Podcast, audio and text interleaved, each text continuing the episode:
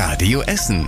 Der Tag in fünf Minuten. Am 21. Juni 2021, also dem längsten Tag des Jahres, ein Tag, an dem wir endlich mal durchlüften konnten nach der großen Hitze. Hier sind die wichtigsten Meldungen von heute aus Essen. Ich bin Christian Barnier. Schön, dass ihr mit dabei seid. Und heute, da hat uns vor allem diese Meldung hier überrascht. Essener Wissenschaftler haben nämlich etwas herausgefunden, das die Corona-Politik der vergangenen eineinhalb Jahre in Frage stellt. Sie bezweifeln nämlich, dass der Inzidenzwert eine gute Entscheidungsgrundlage für Corona-Maßnahmen ist. Die Forscher der Uni Duisburg-Essen haben dafür fast 200.000 PCR-Tests ausgewertet. Das Fazit, ein positiver Test bedeutet nicht immer, dass die Getesteten auch ansteckend sind. Dafür müsse man sich die Ergebnisse stärker im Detail anschauen, genauer gesagt einen Wert zur sogenannten Viruslast. Außerdem sei es wichtig, die Zahl der Toten und die Belegung auf den Intensivstationen in den Krankenhäusern stärker im Blick zu haben. Der Inzidenzwert allein, das sagen die Forscher, der sollte nicht als Grundlage für Quarantäne, Isolation oder Lockdowns genutzt werden. Seit heute gelten ja auch mal wieder neue Corona-Regelungen. In Essen bei uns wird darüber diskutiert, ob diese neuen Lockerungen überhaupt vernünftig sind. Bei uns sind die Infektionszahlen ja rückläufig, in anderen Ländern breitet sich aber die Delta-Variante des Coronavirus aus. Trotzdem ist bei uns in Essen zum Beispiel ab heute die Mundschutzpflicht auf Schulhöfen aufgehoben worden. Der Virologe Mirko Trilling von der Uniklinik in Holsterhausen hat uns dazu eine Einschätzung gegeben. Also wir haben ja hier teilweise Lockerungen, die insbesondere den Aufenthalt im Freien betreffen. Und deshalb sehe ich das jetzt nicht so kritisch. Es geht ja auch darum, dass hier die Pflicht wegfällt und äh, weiter die Empfehlung da ist, dass man Masken tragen kann. Also jeder, der sich dann sicherer fühlt, kann weiter seine Maske tragen und sich so schützen. Der Virologe geht davon aus, dass die Corona-Infektionen den Sommer über gering bleiben werden. Bis zum Herbst sei es dann wichtig, dass genug Essener geimpft wurden. Das komplette Interview hört ihr auf radioessen.de.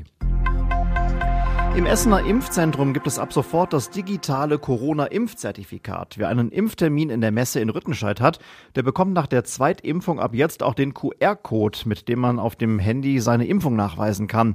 Wer schon früher in der Messe geimpft worden ist, der bekommt den Nachweis bis Ende Juni per Post zugeschickt. Aber Achtung, nur dann, wenn der Impftermin über die Kassenärztliche Vereinigung gebucht wurde. Alle anderen bekommen den QR-Code in vielen Arztpraxen und Apotheken. Den Code kann man dann scannen und seinen digitalen Impfpass in verschiedenen Apps wie Luca oder auch der Corona-App aufrufen. Und das hier sind jetzt die Themen abseits Corona. Auf dem Dach des Landesumweltamtes in Essen-Schür, da gibt es ab sofort eine große Solaranlage. Der dort erzeugte Strom reicht theoretisch aus, um zwölf Familien komplett mit Elektrizität zu versorgen, hat das Land NRW gesagt. Zur Einweihung der Solaranlage sind heute Mittag Umweltministerin Heinen Esser und Wirtschaftsminister Pinkwart an der Wallnayer Straße zu Gast gewesen. Bis 2030 will das Landesumweltamt mit seinen zahlreichen Standorten in NRW komplett klimaneutral arbeiten. Die Solaranlage in Schür ist dafür ein wichtiger Baustein, hieß es heute.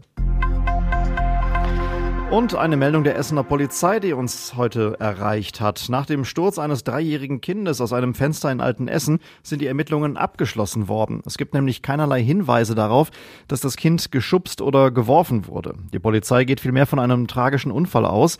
Sie musste am Samstagabend an die Stauderstraße, weil da ein dreijähriges Kind aus dem Fenster im zweiten Stock eines Mehrfamilienhauses gestürzt war. Es war offenbar vorher auf die Fensterbank geklettert. Der Vater des Kindes bekam das mit und sprang sofort hinterher, um dem Kind zu helfen. Jetzt liegen aktuell beide im Krankenhaus. Am Rhein-Herne-Kanal, da haben Schwimmer die Besatzung eines Tankschiffes mit Steinen beschmissen. In Höhe Karnap musste das Schiff am Samstagnachmittag bei laufender Fahrt den Rückwärtsgang einlegen, um einen Zusammenstoß mit zwei Badenden zu verhindern. Die Matrosen sprachen die beiden Schwimmer daraufhin an und es kam zum Streit. Vom Ufer aus flogen dann plötzlich Steine. Ein Matrose wurde auch getroffen, aber nicht verletzt. Die Polizei konnte die Steinewerfer nicht finden und bittet um Hinweise von Zeugen. Und das war überregional wichtig. CDU und CSU versprechen im Bundestagswahlkampf einen Modernisierungsschub für Deutschland. China sei im Moment erfolgreicher als Europa. Das sagte Kanzlerin Merkel. Und zum Schluss der Blick aufs Wetter. Die Nacht wird bei uns in Essen meistens bewölkt und trocken sein. Morgen geht's dann mit vielen Wolken weiter. Ein paar Schauer und vielleicht auch mal ein Gewitter sind möglich. Es bleibt mit maximal 20 Grad fast schon ungewohnt kühl. Am Mittwoch, da scheint die Sonne dann wieder öfter. Und soweit die Meldungen des Tages hier von Radio Essen. Danke fürs Zuhören und bis morgen. Das war der Tag in fünf Minuten. Diesen und alle weiteren Radio Essen Podcasts findet ihr auf radioessen.de und überall da, wo es Podcasts gibt.